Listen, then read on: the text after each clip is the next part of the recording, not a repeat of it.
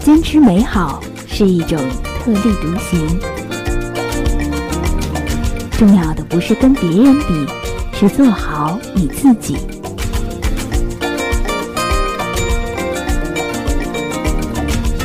我是主播，我是正能量姑娘，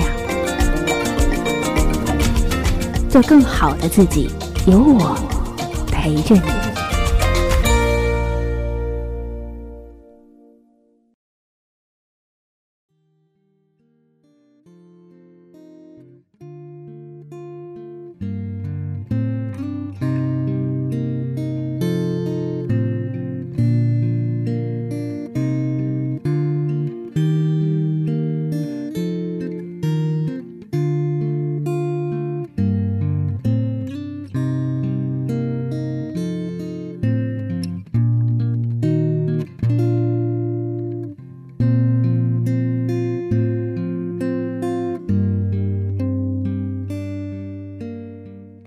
直到现在，我都特别羡慕那些生活中那些会来事儿的姑娘，她们总是很有自信，能把自己和她们周围的人都照顾得很好，让人感觉如沐春风而又不着痕迹。他们知道在不同的场合和不同的人应该聊些什么，有他们在，永远也不会冷场，而且他们善于观察他人的心意。总能先人一步把别人期望做的事情给做好。遇到麻烦的时候，他们稍稍撒点娇，问题就可以迎刃而解了。最重要的是，无论他们怎么做，都是那么自然而然，毫不突兀，还让人觉得特别舒服。而我，简直就是这些姑娘的反面。如果要我形容一下自己在待人接物时的态度的话，大概只有“尴尬”二字最为贴切。早年间看小津安二郎的名作《东京物语》的时候，感到片中的老夫妇分明就是自己。他们去陌生的大城市东京探望自己的孩子，在狭小的居所内，似乎显得大而无当、碍手碍脚。他们生怕自己的一举一动被儿女们嫌弃，因而总是小心翼翼，总感觉给别人添了麻烦。在陌生的环境下，他们是那么的尴尬和弱小。仿佛是多余的存在。我和你，和这个世界上大多数的人一样，有时候和这个世界没有默契。就像明知道应该要往东走，可是控制不住，最终的结果总是南辕北辙，不尽如人意。明明知道该怎么做，可是就是做不好，这是最让人困扰的事情吧。从小。我就是一个不会叫人的孩子，总是紧紧拉着父母的手，紧抿着嘴，一声不吭。直到现在，我还记得那些弯下腰来逗我的叔叔阿姨们的样子。他们开始总是笑得很和善，说：“叫阿姨呀，小丢。”父母也跟着附和：“叫啊，叫阿姨。”可我总是张不开嘴，把头扭到一边，渐渐的微笑的嘴角耷拉下来，脸也微微涨红了。神情也似乎有些困惑。小丢乖，叫阿姨，阿姨带你去吃蛋卷冰激凌。他们还在徒劳的努力着，可我还是摇头。最终的结局总是以大人们投降而告终，父母们也感到不好意思，连连向人道歉。这孩子就是不讨人喜欢，不会叫人。其实并非我个性乖张，我只是觉得不好意思。当时的我还不懂得什么叫尴尬，可是却早早学会了制造尴尬的气氛。告别了懵懂无知的幼儿年代，我周围事物的反应愈发敏感，尴尬二字便如影随形，始终没有甩开过。可是对外还要偏要做出一副镇定自若的样子，搞得自己和别人都很累。事实上，我活在他人的眼光和议论的恐惧里，每次被别人仔细打量的时候，就总是感觉自己做错了什么。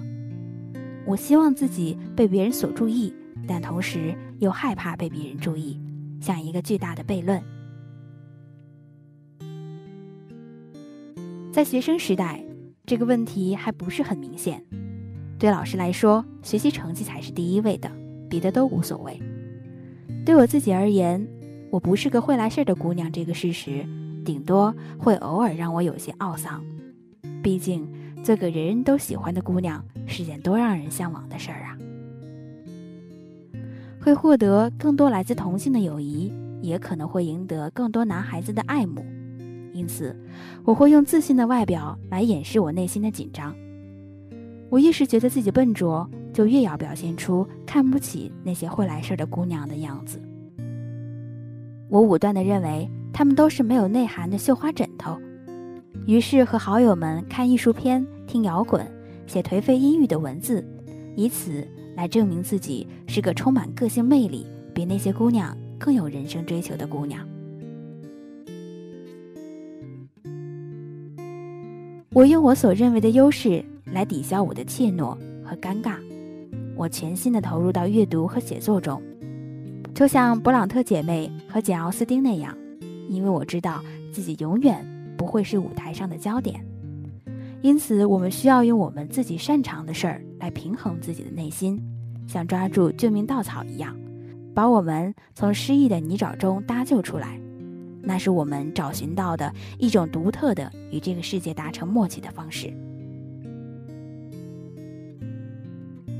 在这个我自己掌控的小小世界里，我不必刻意讨人喜欢，也不必觉得尴尬。在这里，每个人都可以耐心的倾听我的声音，从而可以透过我略显疏远的外在表现，直达我的内心。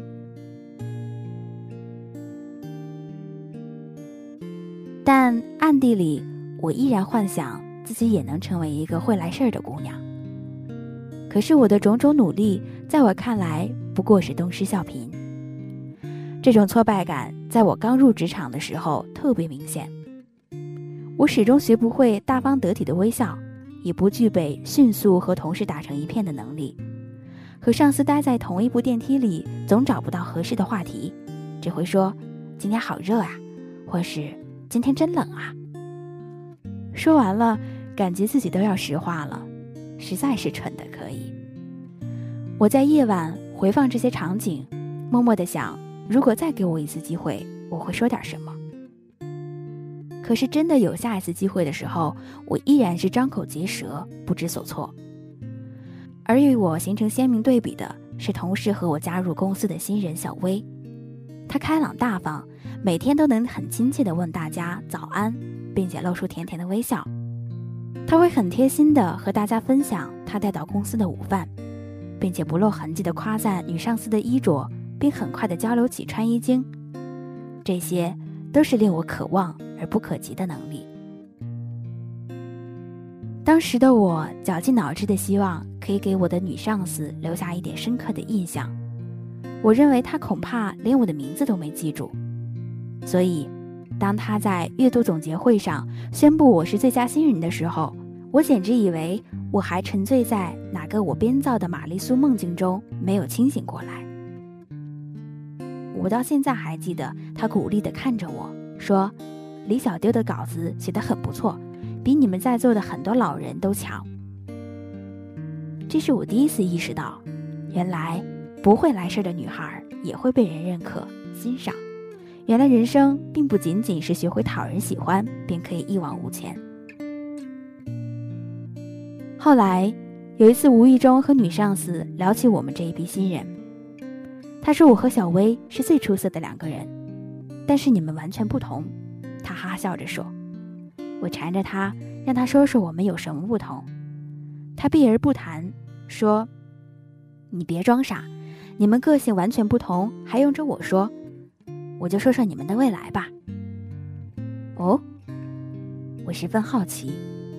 他接着说：‘小薇适合嫁个有钱人，她出得厅堂，入得厨房，在家可以相夫教子，出去外面也拿得出手。’”嘴又甜又懂事儿，什么复杂的关系对他来说都游刃有余。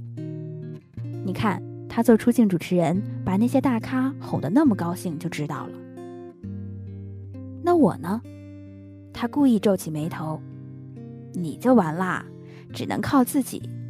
脾气直，性子倔，像茅坑里的石头，又臭又硬，不会拐弯抹角，不会说好话。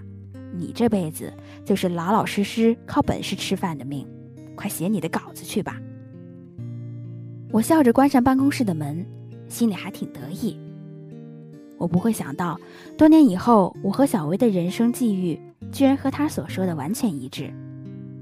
也是从那一刻，我开始懂得，我不必勉强自己成为什么人，只要我有坚持去做的事情，并且能从中寻找到乐趣。那我就不会被这个世界所摒弃。也许这就是造物主的神奇。每个人都是独一无二的个体，拥有不同的样貌和个性。然而，就算有再多不同，我们也可以用不同的方式接近同一个梦想，被这个世界所接纳，并且找到最合适我们的位置。